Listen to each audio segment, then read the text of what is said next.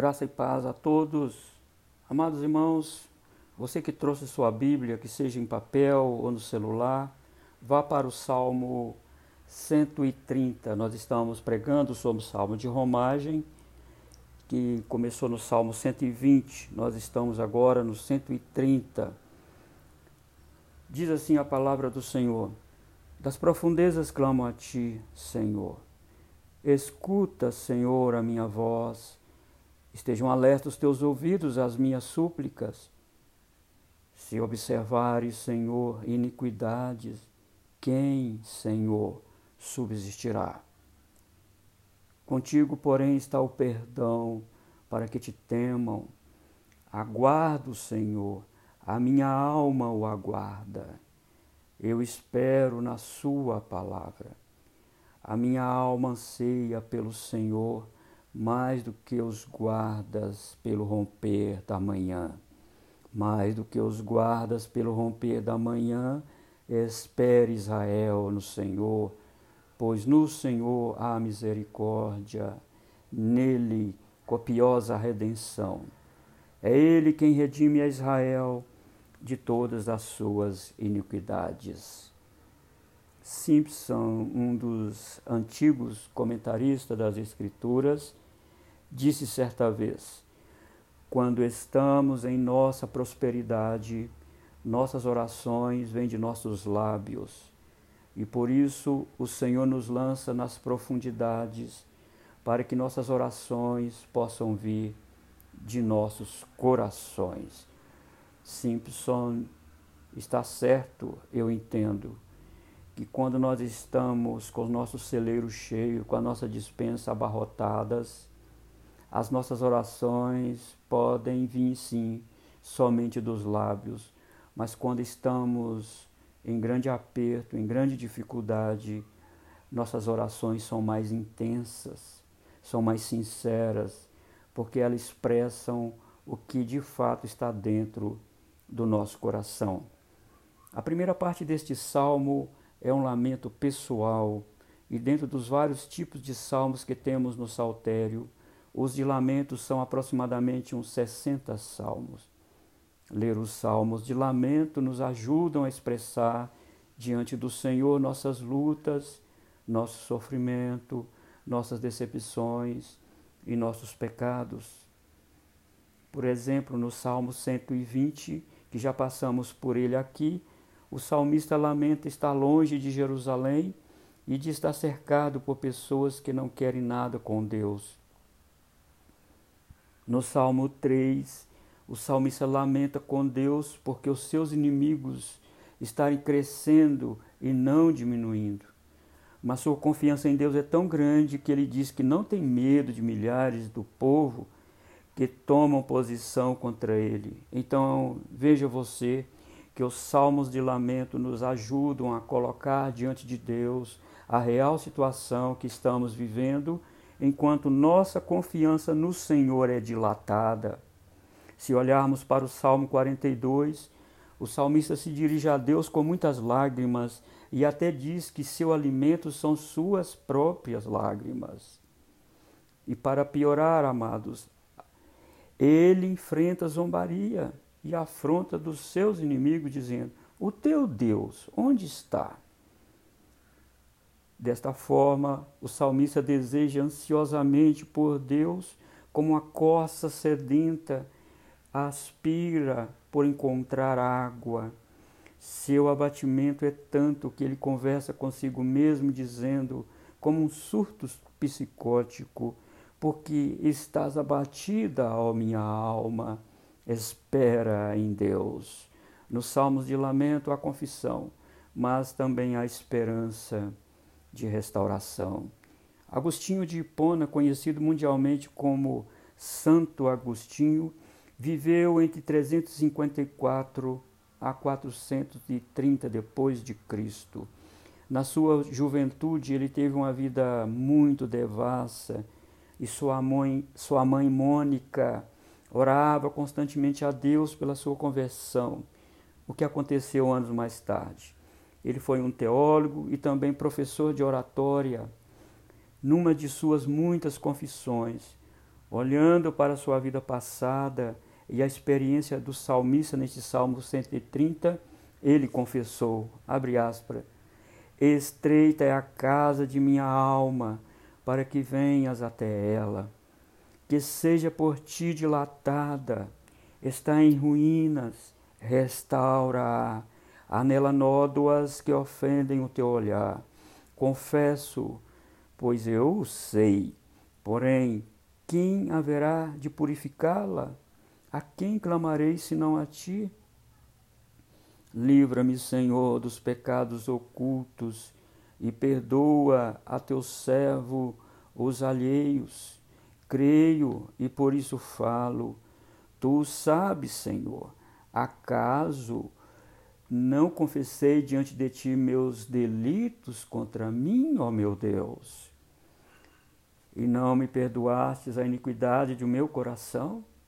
Não quero contender em juízo contigo, porque és a verdade, e não quero enganar-me a mim mesmo, para que não se engane a si mesma minha iniquidade. Não quero contender em juízos contigo, porque se dás atenção às iniquidades, Senhor, quem, Senhor, subsistirá? Fecha aspas. Portanto, amados irmãos, nós temos aqui a confissão de um grande homem diante de Deus e ele não teve nenhum receio, é, nenhum, é, digamos, medo de colocar o seu coração diante do Senhor. Portanto, neste Salmo 130, eu quero falar sobre que reconhecer o nosso pecado é pré-requisito para ser perdoado. Reconhecer o nosso pecado é pré-requisito para ser perdoado. Nos versículos 1 a 3, nós temos uma cláusula muito interessante, onde o salmista diz que o pecado é o nosso abismo mais profundo. Era o abismo dele e, consequentemente, também é o nosso.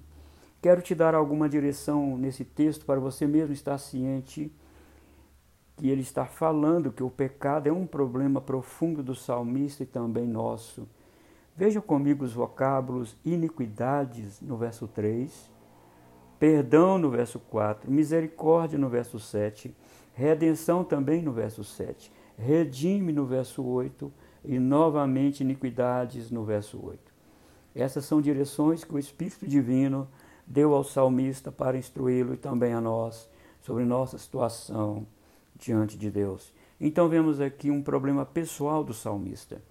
Você que está nos acompanhando nas exposições dos salmos de romagem, percebeu que até agora os problemas do salmista, de todo o povo de Deus nele representado, são os inimigos externos. Temos perseguição, ameaças, difamação, crueldade em escala superlativa. Mas aqui, amados, o problema está no próprio salmista, é o seu pecado. Essa é uma música de lamentação. E não gostamos muito de cantar músicas tristes, e há certos movimentos evangélicos que acreditam que o cristão não deve cantar esse tipo de música.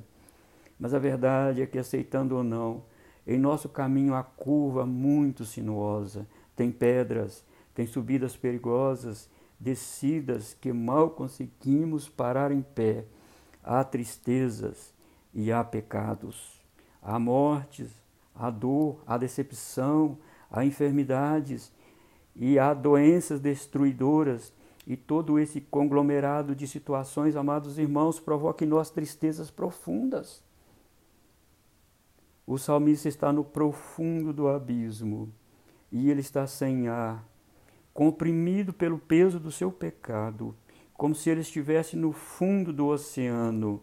Então, escute o que ele disse no verso 1: Das profundezas clamo a ti, Senhor.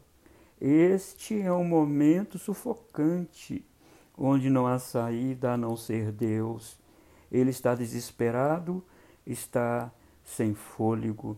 Você lembra de um profeta que desobedeceu a Deus e que foi parar também no abismo, ele foi jogado ao mar e Deus proveu um grande peixe para o devorar. Na verdade, o peixe tão somente o engoliu. E lá dentro deste peixe, este profeta chamado Jonas clamou a Deus. E diz o texto que Deus, Deus deu ordem ao peixe para vomitá-lo próximo da praia. E assim Jonas foi liberto daquele abismo tão profundo, mas mesmo neste abismo profundo, este é o ponto do salmista e também do profeta Jonas, e pode ser o meu e o seu, amados irmãos, mesmo dentro de um abismo espiritual muito profundo por causa de pecado pessoal, podemos clamar a Deus e pedir misericórdia a Ele. E é dentro desse abismo sufocante o salmista ora. Veja o verso 2. Escuta, Senhor, a minha voz. Estejam alertos os teus ouvidos às minhas súplicas. Entendo que a ideia de súplicas aqui é um pedido de socorro que o salmista faz a Deus com desejo de ser atendido imediatamente para não perecer. É como alguém descendo o rio numa correnteza muito forte, sabendo que lá à frente tem uma catarata e se ele cair nela, a morte é certa. Aqui o salmista está quase sem fôlego. Lembre-se, ele está como se estivesse no fundo do mar. Ele pede para Deus atendê-lo sem demora. E isso é o que o pecado faz conosco, nos leva para um abismo profundo, nos tira a paz, perdemos o sono, ficamos irritados e muito fracos. E nesse momento tão desesperador, precisamos voltar a Deus, amados, e pedir socorro ao Senhor. Davi contou-nos da sua experiência pessoal no Salmo 32, versículo 2 e 3. Enquanto calei os meus pecados, envelheceram os meus ossos pelos meus constantes gemidos todo dia, porque a tua mão pesava dia e noite sobre mim, e o meu vigor se tornou em sequidão de estio. Há uma imagem mais real agora dessa situação do salmista no Salmo 130 do nosso texto. É o Salmo 69, versículo 1 e 2, onde o salmista está vivendo aqui um verdadeiro naufrágio ele está sufocado pelo peso das águas sobre ele. Salva-me, ó Deus, porque as águas me sobem até a alma. Estou atolado, Senhor, em profundo lamaçal que não dá pé. Estou nas profundezas das águas e a corrente me submerge é uma imagem muito forte, não é? De uma pessoa sendo arrastada pelas correntes e sendo mergulhada no profundo das águas. Isso, queridos irmãos, é o que o pecado faz com o homem. Mas quando nós, juntamente com o salmista, tomamos consciência do que está acontecendo conosco, então há uma confissão. Há uma confissão do pecado. A confissão de pecado é a saída. Não há saída se não houver confissão de pecado. Vejamos o verso 3. Se observares, Senhor, iniquidades, quem, Senhor, subsistirá? Ele diz então: Se o Senhor anotar todo o meu pecado e colocar na minha conta, eu não suportarei. Ninguém suportará o peso da culpa, Senhor. Aqui temos uma pergunta retórica onde a resposta já está incluída na pergunta. Na verdade, é que ninguém permanece vivo se Deus não usar de misericórdia. Se Deus não perdoar, tirando o peso do pecado de cima de nós, todos perecemos. Então você viu aqui neste primeiro ponto, amados irmãos, que o pecado é o abismo mais profundo onde nós podemos estar se nós não confessarmos o pecado a Deus, se nós não reconhecermos que nós somos o culpado, é que nós que falhamos com Deus, não o nosso irmão à direita, não o nosso irmão à esquerda, não, o culpado sou eu, diz o hino. Então, irmãos, depois que o salmista entendeu ele fez uma autoanálise e viu que o, o problema interno dele era o seu pecado. Ele estava mergulhado num abismo espiritual profundo, sufocante, irritante, angustiante. Então ele clama a Deus e confessa o seu pecado. Então, nos versos 4 e 8, o perdão e a misericórdia de Deus nos tiram do abismo profundo. Esse é o segundo ponto. Vejam os vocábulos perdão no verso 4. Aguardo o Senhor no verso 5. E a minha alma anseia pelo Senhor no verso 6. Misericórdia e redenção no verso 7 e redime Israel de todas as suas iniquidades, no verso 8, mostrando, por um lado, seu estado desesperador no fundo do abismo, e por outro lado, amados irmãos, mostra a dependência dele de Deus para sair daquele estado tão angustiante.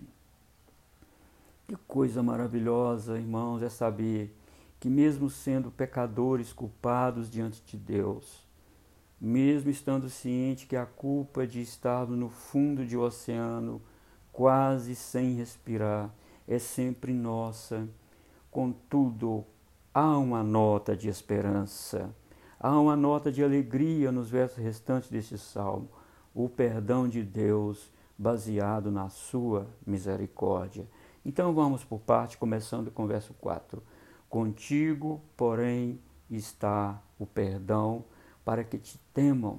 Observe a adversativa, porém, ou seja, apesar de eu mesmo ter causado a minha ruína, apesar de eu mesmo ter pecado deliberadamente e afundado no abismo por conta própria, apesar de eu mesmo merecer tudo isso, contigo, porém, está o perdão. A raiz do verbo hebraico perdão tem o sentido de aterrar, cobrir. Neste caso, o sentido é de Deus cobrir o pecado do seu servo com sua misericórdia e graça. Ao olhar para o salmista, Deus não vê mais o seu pecado por causa do seu perdão. Qual é a finalidade de Deus perdoar o pecador? Diz o salmista aqui na segunda parte deste verso: para que te temam. Deus deseja que os seus filhos mantenham um relacionamento reverente com Ele. Deus não quer que os seus filhos fiquem longe dele. E o pecado é que faz divisão entre nós e Deus. Assim diz Isaías no capítulo 59: Eis que as mãos do Senhor não, está, não estão encolhidas para que não possa salvar nem os ouvidos agravados para que não possam ouvir, mas as vossas iniquidades fazem separação entre vós e Deus. E se o Senhor não perdoar, se o Senhor não se aproximar de nós, não estender a mão e nos tirar do abismo, não existe possibilidade de o homem se achegar por si mesmo ao Senhor. Observe, queridos irmãos, que aqui o temor não é um medo servil, mas é um temor que deseja resgatar o relacionamento com Deus. O Senhor não perdoa por dó, só porque o seu servo está em grande aperto ou porque está com falta de ar espiritual no fundo do abismo. O Senhor perdoa porque quer ter um relacionamento de pai e filho conosco. Ele nos ama e quer que estejamos perto dele, nos deleitando e confiando nele. Agora, nos versículos 5 e 6, corroboram para aquilo que acabamos de dizer. O salmista vê o temor do Senhor não como medo de ser punido, mas o seu temor se fundamenta no desejo de estar perto, bem perto de Deus. Ele não teme ser castigado, ele teme ficar longe de Deus. Por isso ele espera, queridos, para ser alcançado com a misericórdia de Deus. E não é uma espera quieta, uma espera sossegada, mas é uma espera ansiosa que exige movimento. E o salmista usa aqui como estava aflita a sua alma, pegando uma imagem de um soldado na torre de vigia. O desejo do salmista, de todo filho de Deus, é como um soldado na torre de vigia que espera ansiosamente que a alva suba no horizonte. Como não tinha relógio naquela época, o soldado estava sempre olhando para o horizonte para ver se contemplava algum clarão subindo por detrás da montanha. O salmista aguardava uma redenção definitiva no futuro, um novo alvorecer na sua vida. E olhando essa passagem do ponto de vista cristológico, ele aguardava o nascimento do sol da justiça, que é Cristo, um novo dia raiar, a luz brilhar na escuridão, a luz brilhar no profundo do abismo espiritual da sua alma. Então há uma espera inquieta pela redenção. Os soldados andavam inquietos de um lado para o outro, aguardando o romper da manhã. Mas o salmista estava mais inquieto do que os soldados pelo amanhecer. Assim ele esperava pelo Senhor. Será que é agora que o Senhor vem me socorrer? Será que é agora eu posso olhar para cima e ver a mão poderosa dele descendo às profundezas do abismo e me tirar daqui.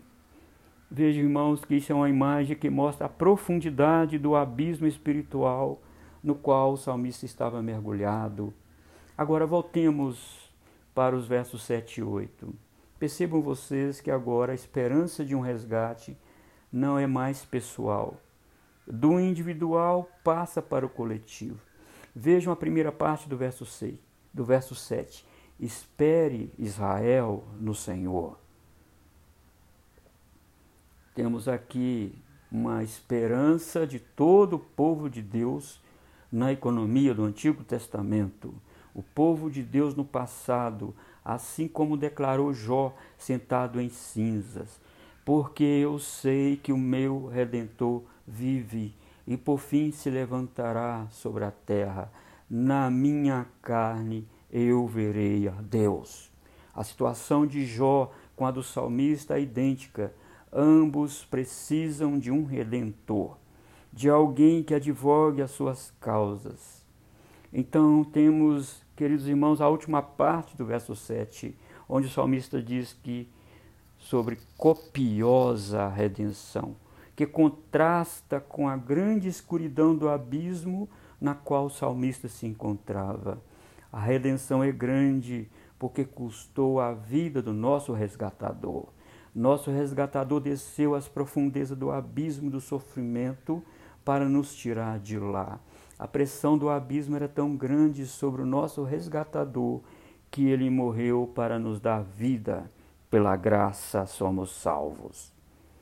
E temos ainda, queridos irmãos, mais um contraste deste último verso com o primeiro. É Ele quem redime a Israel de todas as suas iniquidades.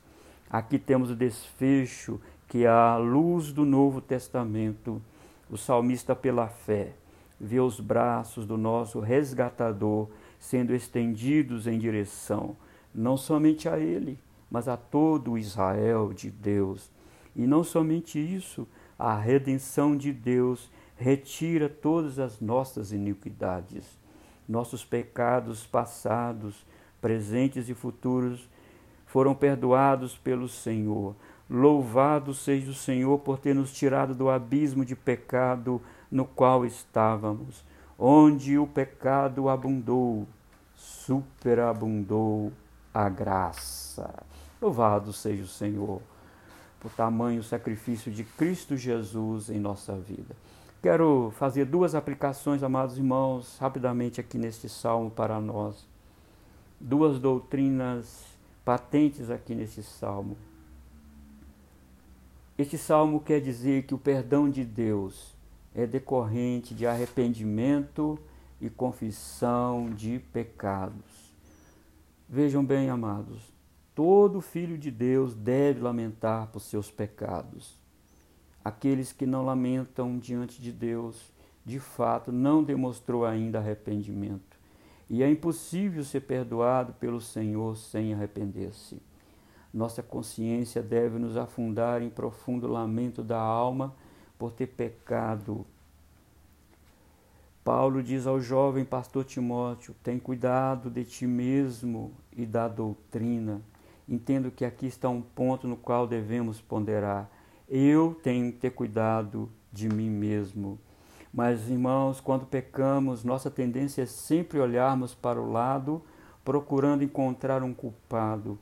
E como o Adãozinho dentro de nós, vez por outra, quer aparecer. Questionado por Deus porque ele comeu do fruto que Deus tinha proibido, Adão disse: A mulher que me deste por esposa, ela me deu da árvore e eu comi. Quando Deus perguntou a Eva, ela disse: A serpente me enganou e eu comi. Amados, eles não assumiram que pecaram contra Deus, antes procuraram um culpado. O salmista aqui disse claramente: Eu sou o único culpado de estar no fundo do abismo, Senhor. Por isso ele disse: Escuta, Senhor, a minha voz. O culpado sou eu. O culpado não é o pastor, o culpado não são os presbíteros e diáconos.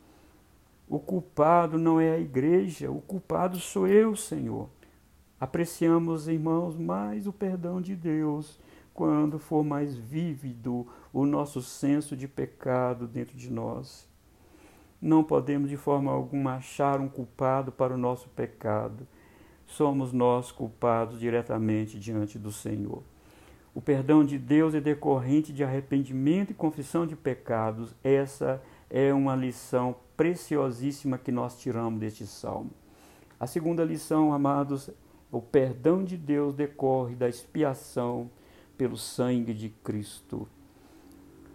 Por um lado, há um pecador pedindo perdão, há um pecador no fundo do abismo morrendo por causa dos seus pecados. Mas Deus não pode perdoar fortuitamente. Sua justiça exige a morte de uma vítima inocente. Por isso, Cristo desceu do céu, tomou a nossa culpa como se pecador fosse, viveu conosco, sofreu as nossas dores sofreu as nossas dificuldades, sofreu angústia, tristezas profundas e por fim levou todo o nosso pecado morrendo na cruz. E não somente isso, existia uma nota promissória contra nós. Ele pegou da nossa mão essa nota e cravou na cruz, diz Paulo. Estávamos no fundo do abismo e lá permaneceríamos se Jesus não tivesse descido até o abismo e com seu braço estendido na cruz de dor e agonia, sofrendo as pressões do abismo, estaríamos mortos por causa dos nossos pecados. Mas o sangue de Cristo derramado, o sangue de Cristo derramado na cruz, cobriu, apagou, lavou os nossos pecados, nos colocando como justos diante de Deus. Agora todo Israel de Deus é redimido dos seus pecados. Toda a nossa iniquidade foi perdoada por Cristo ao morrer substitutivamente por nós na cruz. Por isso tem essa nota de esperança viva do salmista no verso 8. É Ele quem redime Israel de todas as suas iniquidades. Estamos, estávamos à venda queridos irmãos, na feira pública, escravo de um senhor muito cruel chamado pecado. Esse senhor nos torturava, afundando-nos no fundo do abismo, trazendo para nós desespero, agonia e angústia, como se estivéssemos afogando no fundo de um oceano. Mas Jesus Cristo veio e nos resgatou, pagando com seu próprio sangue o preço da redenção. Agora temos um redentor. Ele nos resgatou do pecado e da morte. Que Deus maravilhoso nós temos, amados irmãos.